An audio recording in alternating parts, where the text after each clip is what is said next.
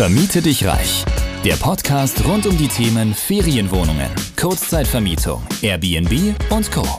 Wie auch du dir ohne eigene Immobilien ein Imperium aus hochprofitablen Unterkünften aufbaust und dir dadurch einen ortsunabhängigen Lifestyle ermöglicht, zeigen dir Sadia und Roman von PowerBnB. Let's do it! Hallo und herzlich willkommen zu einer neuen Folge hier bei Vermiete dich reich.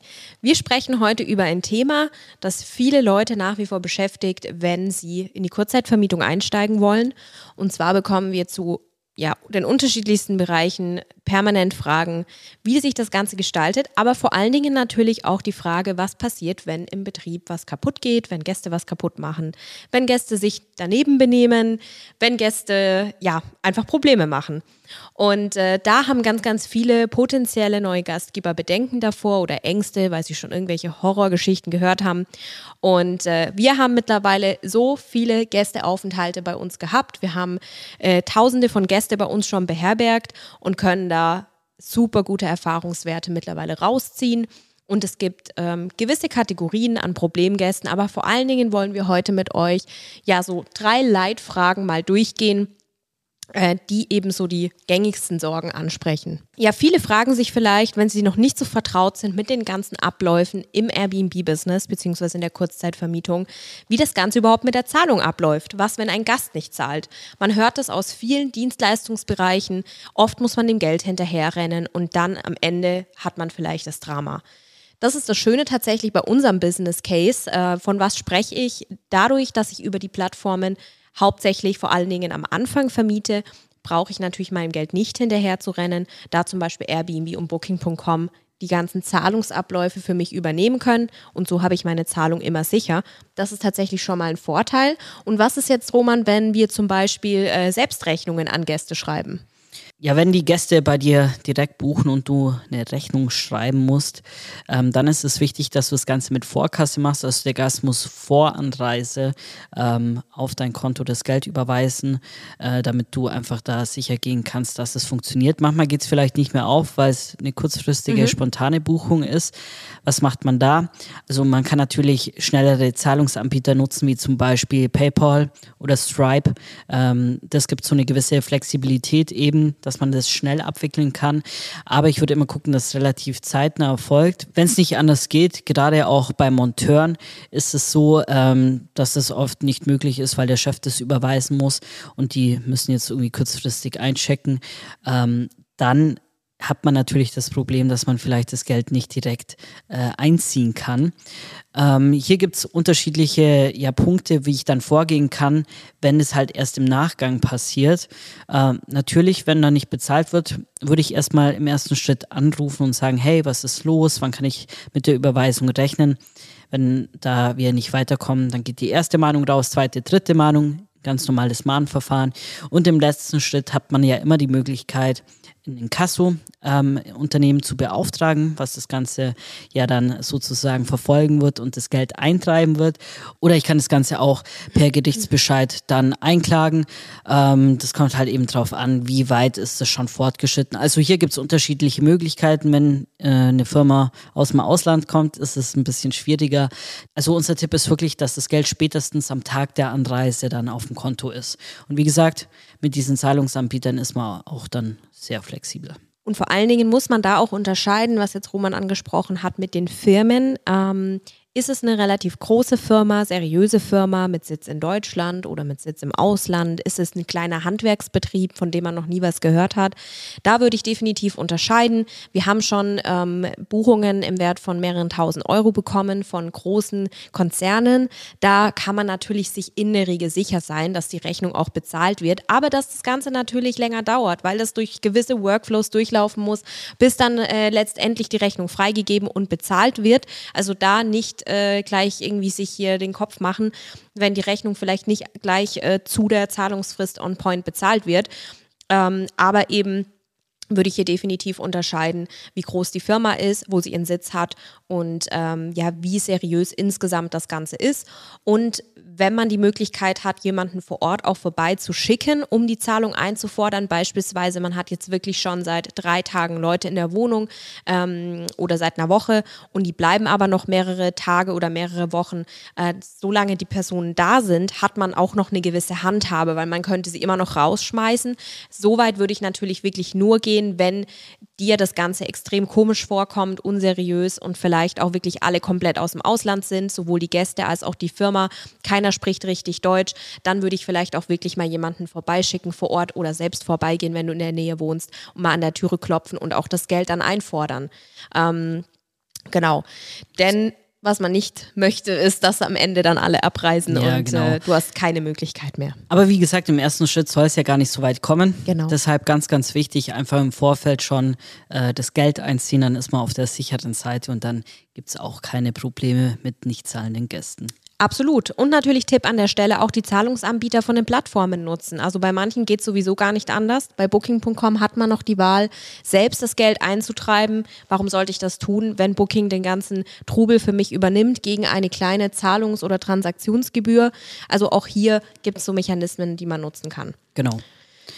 Dementsprechend ähm, sind wir eigentlich schon beim Fall 2, was so ein bisschen der Horror ist, wo man sich denkt, ah, was passiert, wenn äh, etwas kaputt in der Wohnung geht. Und du hast ja schon gesagt, wir haben über Tausende und du hast ja schon gesagt, wir haben über Tausende von Gästen schon äh, beherbergt. Und was mhm. ging letztendlich alles kaputt?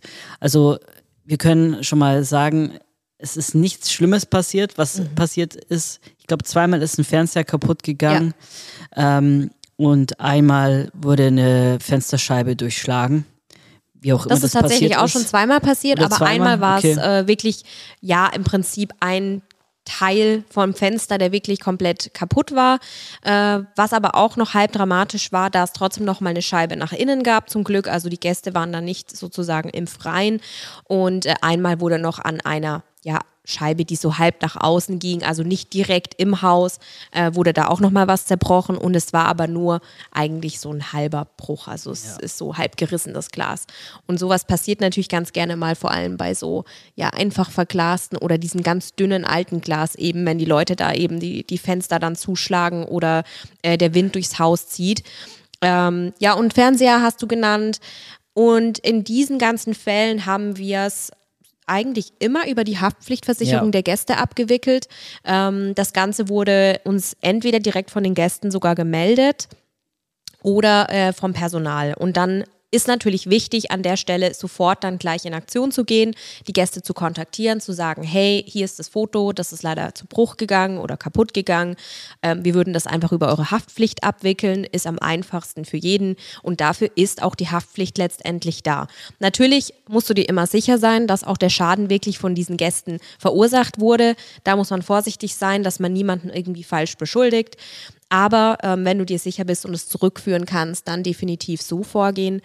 Dann gibt es natürlich bei Airbnb noch die Möglichkeit zu sagen, okay, der Gast hat hier wirklich einen Schaden angerichtet, ich habe Fotos und Beweise dafür, das Ganze einzureichen beim Airbnb ja, Mediation Center und ähm, über diese Aircover-Versicherung dann auch entsprechende ja, Schadensersatzansprüche geltend zu machen. Ähm, ja, da muss man einfach immer so ein bisschen schauen, wie klar der Fall ist, kann manchmal sich ein bisschen ziehen und auch Streitigkeiten hervorrufen, aber hier einfach darauf achten, dass die Beweislage wirklich so gut wie möglich gesichert wird sofort. Genau. Und du hast ja schon gemeint, wir haben es immer über die Haftpflichtversicherung abwickeln können, weil wir direkt auf den Gast zugegangen ja. sind und direkt einfach den Austausch gesucht haben. Also deshalb nicht gleich beim Airbnb Mediation Center ähm, hier den Gast äh, vor vollendete Tatsachen stellen, genau. weil Airbnb ja, tut sich natürlich auch sehr schwierig, diese Auszahlungen zu tätigen. Ähm, und dementsprechend zieht sich das wirklich sehr lange und es ist nicht gewiss, dass du das Geld bekommst. Deshalb lieber mit dem Gast direkt sprechen, über die Haftpflichtversicherung laufen lassen. Und wie gesagt, wir hatten da nie große Probleme mit. Und über die ganze Zeit, wo wir das schon machen, waren das die einzigen Fälle, wo was kaputt ging. Also von wegen Abriss, Hausparty oder sonstiges. Das war nie der Fall, weil dafür gibt es ja eben auch Sicherheitssysteme, um das Ganze zu vermeiden. Richtig. Und das führt eigentlich auch dann zur letzten Frage, nämlich, das gehört so ein bisschen zu Frage zwei. Was ist, wenn die Gäste gegen die Hausregeln insgesamt verstoßen? Also wenn sie zum Beispiel im Apartment rauchen, obwohl es verboten ist, in, äh, im Apartment Party machen, obwohl es verboten ist. Das führt tatsächlich so ein bisschen zu dem Punkt, nämlich, dass man alles klar ausweisen sollte. Der Gast muss wissen, was er darf und was er nicht darf. Also so blöd es klingt, aber ähm, besser das nochmal wirklich schön in der Unterkunft äh, klar aufhängen. Also die Hausregeln an sich nochmal ganz klar äh, ausweisen für die Gäste, was wirklich äh, in Ordnung ist und was nicht. Ich meine, es gibt auch ähm, Apartments, da darf man eben Haustiere mitbringen und andere eben nicht. Und es muss klar ersichtlich sein für die Leute. Natürlich muss das auch schon auf den Buchungsplattformen ersichtlich sein und man könnte natürlich auch hier nochmal mit zusätzlichen Inseratsfotos äh, zum Beispiel oder so Übersichten arbeiten, wo eben nochmal drin steht, das und das und das ist erlaubt. Aber das ist im ersten Step mal wichtig, um zu vermeiden, dass Leute gegen solche Regeln verstoßen, weil wenn sie sofort sehen im Apartment, ah okay, da ist so ein Aufhang, ähm, da ist so ein Infoschild, ich darf hier definitiv nicht rauchen, ich darf hier definitiv keine Partys machen und keine zusätzlichen Gäste einfach übernachten lassen, dann ist schon eine gewisse Hemmschwelle da. Und, ja, vor ja. allem, wenn man das Ganze dann noch ähm, ich sag mal, mit einem Preisschild präsentiert, dass wenn ich das tue, zum Beispiel ich rauche, das kostet 250 Euro on top, dann ist es schon eine Hemmung für viele, weil man denkt, ah oh, ja, da muss ich vielleicht diese 250 Euro bezahlen. Und ähm, Deshalb ist es so wichtig, dass man mit Hausregeln arbeitet, einen ordentlichen Check-in macht mit den Gästen, natürlich das Ganze online und remote steuerbar und die ganzen Sicherheitssysteme, was wir dahinter gelagert haben, weil so kann ich sicherstellen, dass die Gäste nicht gegen diese Regeln verstoßen und wenn doch, fällt es sofort auf. Und ähm, darauf kommt es eben an. Und über die ganze Zeit, ich kann es nur immer wieder betonen und ich hoffe, es bleibt auch weiterhin so bei uns, gab es kaum dramatische Fälle ähm, auch bei unseren Kursteilnehmern äh, kann ich ehrlich sagen, dass ich da nichts Schlimmes bisher gehört habe. Natürlich gibt es immer mal wieder Ausreißer und ich glaube, die schlimmste Geschichte, die wir in dem Rahmen erzählen können, ist eigentlich ähm, eine. wir wissen beide welche. Ja, wir wissen beide welche. Ähm, ja, das war auch echt extrem. Es war ein Gast, ähm, der hat Party tatsächlich gemacht. Also es war die einzige und letzte Party, aber da waren nicht viele Leute. Es war er und glaube noch eine Person. Das war eher so ein, ich sag mal, Trophy. Ja, also das ja. war jetzt keiner, der da irgendwie 20 Leute eingeladen hat, weil er einen geilen ähm, Rave machen wollte, sondern der war halt selber auf Drogen. Ja, genau. Und ähm, ich glaube, die äh, Mietdauer war so circa zehn Tage, also mhm. eigentlich eine ganz gute Buchung. Und so nach ein paar Tagen haben wir halt mitbekommen, dass sich Leute in der Nachbarschaft beschwert haben, dass es zu laut sei. Und dann ähm, haben wir halt da mal interveniert. Und es hat sich dann gezogen und gezogen und es hat nicht aufgehört. Er war auch überhaupt nicht responsive. Wir konnten nicht mit ihm reden. Ja, ja und dann ging es halt so weit letzten Endes, dass die Polizei kam. Die war natürlich mit dem Fall auch überfordert, weil ähm, eigentlich dürfen sie Mieter ja nicht räumen, wenn es um einen festen Mietvertrag geht, aber hier sind wir halt eben im Beherbergungsbereich und hier hat der Gastgeber Hausrecht. Also ich darf die Person rauskicken, wenn die nicht äh, meinen Hausregeln ähm, sich anpasst. Und da auch ganz wichtig an der Stelle als Ergänzung zu nennen, die Person ist nicht gemeldet in der Wohnung ja. und sie hat keinen festen Mietvertrag mit ja. uns. Sie hat dort eine Buchung getätigt und hat in diesem Zeitraum, solange sie sich dort eben aufhält, das Recht dort zu sein und ab da, wo die Buchung ausläuft, nicht mehr und natürlich nur unter den Gegebenheiten, die eben ja, gebucht vereinbart wurden und wurde, die ja. eben äh, vereinbart wurden und das bedeutet, dass eben der Gast sich an die Hausregeln halten genau. muss. Genau. Dementsprechend, die Polizei ist dann schon rein, ähm, Person war nicht mehr da, aber die ganzen Sachen,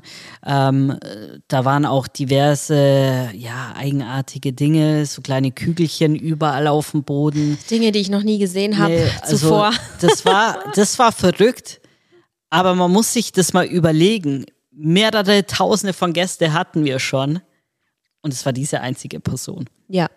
Und äh, leider tatsächlich hat sich auch im Nachhinein herausgestellt, dass diese Person eben ja sehr zu leiden hatte, also psychische Probleme hatte, was wir uns auch schon gedacht haben, weil wirklich eben überhaupt nichts zurückkam von dem Gast. Und in der Regel, wenn jemand einigermaßen bei Sinnen ist, sage ich mal, dann kommt schon irgendeine Reaktion, weil man möchte ja eigentlich keinen Ärger haben und möchte ja so gut es geht dann äh, hier sich versöhnlich verhalten. Aber da war es eben überhaupt nichts, was von der Person kam, nirgendwo erreichbar, auch die Türe nicht aufgemacht. Und da war uns relativ schnell klar, dass da irgendwas anderes dahinter steckt. Also auch sowas kann natürlich passieren. Ja, definitiv. Es kann vorkommen, aber es ist wirklich in 99 Prozent der Fälle nichts dergleichen. Es ist natürlich, um die Geschichte abzuschließen, gut ausgegangen. Ähm, zusammen mit der Polizei, wie gesagt, konnten wir das Apartment dann betreten. Ähm, wir wussten eben vorher nicht, geht irgendwie eine Gefahr aus oder ähnliches. Deswegen haben wir die Polizei hinzugezogen. Ähm, dann haben sie das Apartment sozusagen gesichert. Person war weg. Wir konnten alles entsprechend ausräumen. Und äh, da die Person ja, wie gesagt, kein Hausrecht mehr hatte, da sie sich das ähm, ja verwehrt hat sozusagen. Und die Person konnte dann ihre Sachen abholen. Und so hat sich das ganze Thema geklärt. Äh, über Airbnb konnte übrigens die Buchung rausstorniert werden, was in sehr drastischen, dramatischen Fällen wie jetzt dieser eben möglich ist. Genau. Geld haben wir natürlich trotzdem behalten, genau. ganz klar. Ähm, von dem her, trotz des Aufwands dahinter, war es für uns immer noch eine gute Buchung, weil wir haben ein gutes Plus damit gemacht. Ähm, aber da muss man sich einfach dem bewusst sein, es kann mal vorkommen, aber es ist gefühlt one in a million. Ähm, und diese Geistergeschichten, die da im Internet rumschwirren, das sind entweder von Leuten, die haben das Geschäftsmodell nicht unter Kontrolle oder, ähm, das ist natürlich auch ein weiterer Punkt, die machen das nur so nebenher ähm, und haben sich gar nicht da großartig Gedanken gemacht, wie kann man das Ganze vermeiden, wie kann man das professionell aufstellen, dass einfach ja so Gates erstellt werden, wo der Gast erstmal durch muss. Okay, er muss ein Check-in machen, er muss das bestätigen, jenes machen, ähm, damit da eine Hürde geschaffen wird, dass man eben keine großartigen Problemgäste ja, auf sich zieht.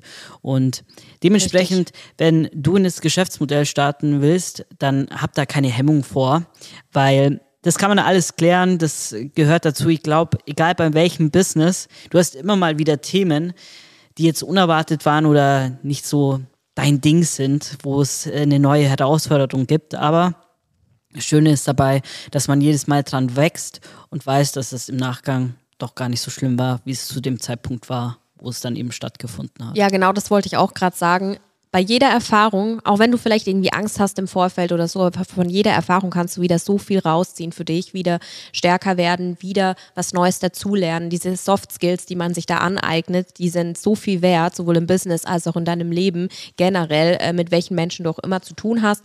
Und das kann dir keiner mehr nehmen, auch wenn es in dem Moment vielleicht nervenaufreibend ist. Aber wir wissen, Weiterentwicklung passiert auch nur, wenn es mal unangenehm wird und nicht, wenn eben alles immer nur smooth und geradlinig läuft. Dementsprechend Dementsprechend sind das Herausforderungen, die im Betrieb kommen können, aber ihr habt sicher herausgehört, dass es sich sehr stark in Grenzen hält, wenn man, wie Roman sagt, seinen Betrieb im Griff hat. Dazu gehören, wie gesagt, sehr, sehr gute, klare Prozesse. Das alles muss man nach und nach aufbauen, dass auch wirklich ein nachhaltiges Business draus werden kann. Und wenn man hier ja einfach ordentliche Unterkünfte aufbaut und ähm, auch Sicherheitssysteme etc. kennt und sich damit befasst, dann kann sowas nicht passieren. Und auch die Kommunikation mit dem Gast direkt eben nicht scheuen, sondern immer hierüber erst versuchen, eine Lösung zu finden. Und das ist in 99 Prozent der Fälle möglich. Ja, genau. Man muss sich einfach den verschiedenen Szenarien bewusst sein, damit man es schon im Vorfeld vermeiden kann. Und dann passiert echt sehr, sehr wenig. Und dementsprechend würde ich sagen, es gibt keine großartigen Problemgäste, es gibt nur problematische Betriebe. Ganz genau, das hast du schön gesagt. ähm, ja, Kunde ist König und am Ende des Tages äh, meint auch kein Gast irgendwas böse. Ähm, wir haben wirklich auch in diesen blöden Situationen, wenn was kaputt gegangen ist, meistens sehr, sehr nette Gäste gehabt, die eben gesagt haben, ja, hier und so mit meiner ähm, Haftpflichtversicherung, das läuft dann darüber. Die haben sich da auch gleich gekümmert. Also in der Regel ist das alles wirklich in Ordnung. Also da keine Angst haben. Und ich würde sagen, wir haben jetzt mal so die drei größten oder wichtigsten Fragen ähm, ja, mal diskutiert, was diesen Bereich angeht. Ähm, wenn ihr dazu weitere Fragen habt oder ihr selbst vielleicht spezifische Fälle hattet mit Problemgästen, dann ähm, lasst es uns gerne wissen. Ähm, ihr wisst, wo ihr uns findet, beziehungsweise unsere Kanäle sind wie immer unten drunter äh, verlinkt. Und wir freuen uns natürlich über jegliches ähm, Feedback zum Podcast und neue Themenanregungen und Themenwünsche. Genau, wenn ihr Ideen habt, Fragen habt, immer her damit. Wir quatschen gerne drüber und dann würde ich sagen, wir sehen uns beim nächsten Mal. Genau, und hören uns. Bis dahin. Du möchtest zusammen mit Sadia und Roman sowie einer starken Community zu mehr Freiheit, Rendite oder einfach mehr Cash im Monat? Dann geh auf www.powerbnb-consulting.de und starte deinen Erfolgsweg.